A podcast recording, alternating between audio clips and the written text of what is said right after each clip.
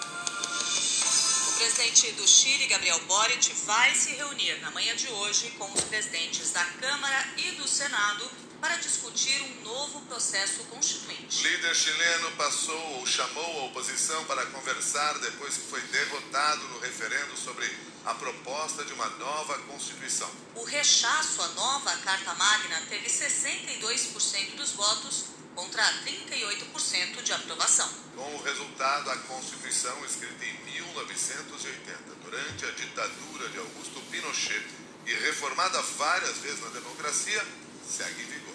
Ao contrário das outras votações nos últimos 13 anos, incluindo a que convocou a Convenção Constituinte, desta vez o voto foi obrigatório.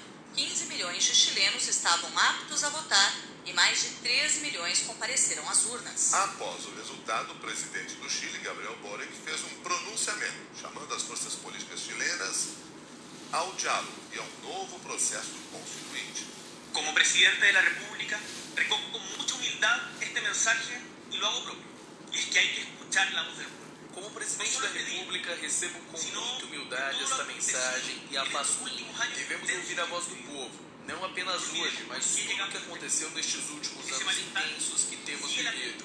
Não esqueçamos porque chegamos até aqui. Este mal-estar ainda está latente e não podemos ignorá-lo. Prometo fazer tudo da minha parte para construir, junto com o Congresso e a sociedade civil, um novo itinerário constituinte que nos dê um texto que, reunido as lições aprendidas, consiga interpretar a vontade da grande maioria. Estabelecimentos de serviços. No requerimento, a entidade considerou insustentável o valor base de R$ 4.750 para os setores público e privado. Ministro alegou o risco de piora na prestação do serviço de saúde, principalmente nos hospitais públicos, santas casas e hospitais ligados ao Sistema Único de Saúde, com possibilidade de demissão em massa e redução de oferta de leitos. Luiz Roberto Barroso deu 60 dias para entes públicos e privados da área de saúde esclarecerem o impacto financeiro, os riscos para a empregabilidade no setor e eventual redução na qualidade do serviço. Segundo o Diese, o incremento financeiro necessário ao cumprimento dos pisos será de 4 bilhões e 400 milhões de reais ao ano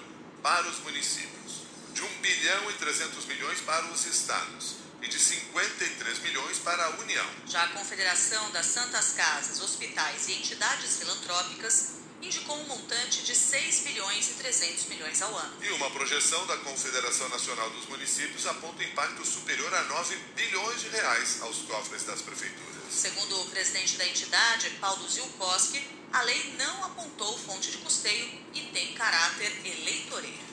Nós não somos contra o piso, mas a União deveria pelo menos participar ou ter uma grande parte nesse financiamento, aí poderia ser viabilizado. Então a liminar vai buscar agora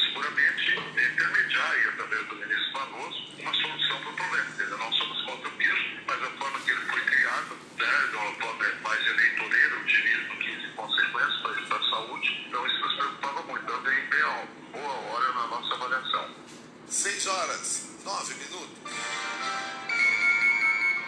O candidato do PT, Luiz Inácio Lula da Silva, vai se reunir na manhã de hoje em São Paulo com o presidente da Bolívia, Luiz Arce. À tarde, o petista se encontrará com representantes da Frente Nacional de Defesa do Sistema Único de Assistência Social. Neste domingo, Lula participou de um evento com trabalhadoras domésticas no ABC Paulista. O candidato recebeu uma carta com reivindicações e diz que, se for eleito, pretende implantar melhorias para a categoria e ampliar a rede pública de saúde para diminuir a espera por uma consulta com médicos especialistas. No discurso, Lula pediu que as mulheres combatam as notícias falsas na internet.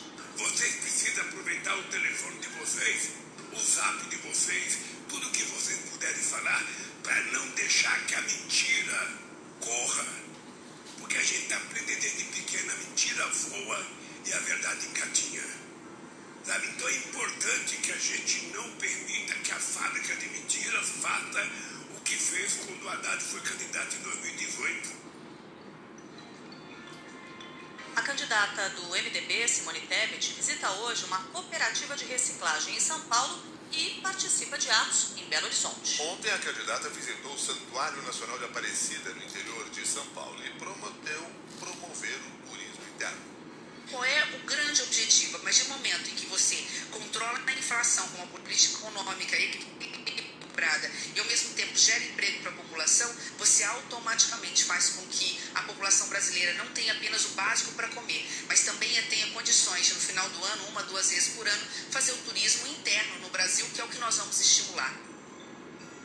O candidato do PDT, Ciro Gomes, passou o domingo fazendo campanha em Minas Gerais. Pela manhã esteve em Alfenas, no sul do estado, e à tarde em Uberlândia, no Triângulo Mineiro. À noite, Ciro participou da inauguração de um comitê de campanha na capital paulista e falou sobre o financiamento de seu projeto de renda mínima.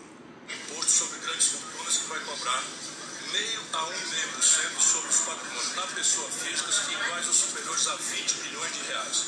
Apenas 58 mil brasileiros, então é a perversidade da distribuição de renda no Brasil, serão alcançados. Mas cada super rico no Brasil vai financiar a erradicação da pobreza de 871 pobres no Brasil. O presidente Jair Bolsonaro, candidato à reeleição pelo PL, não teve agenda oficial de campanha ontem. 6 horas 11 minutos.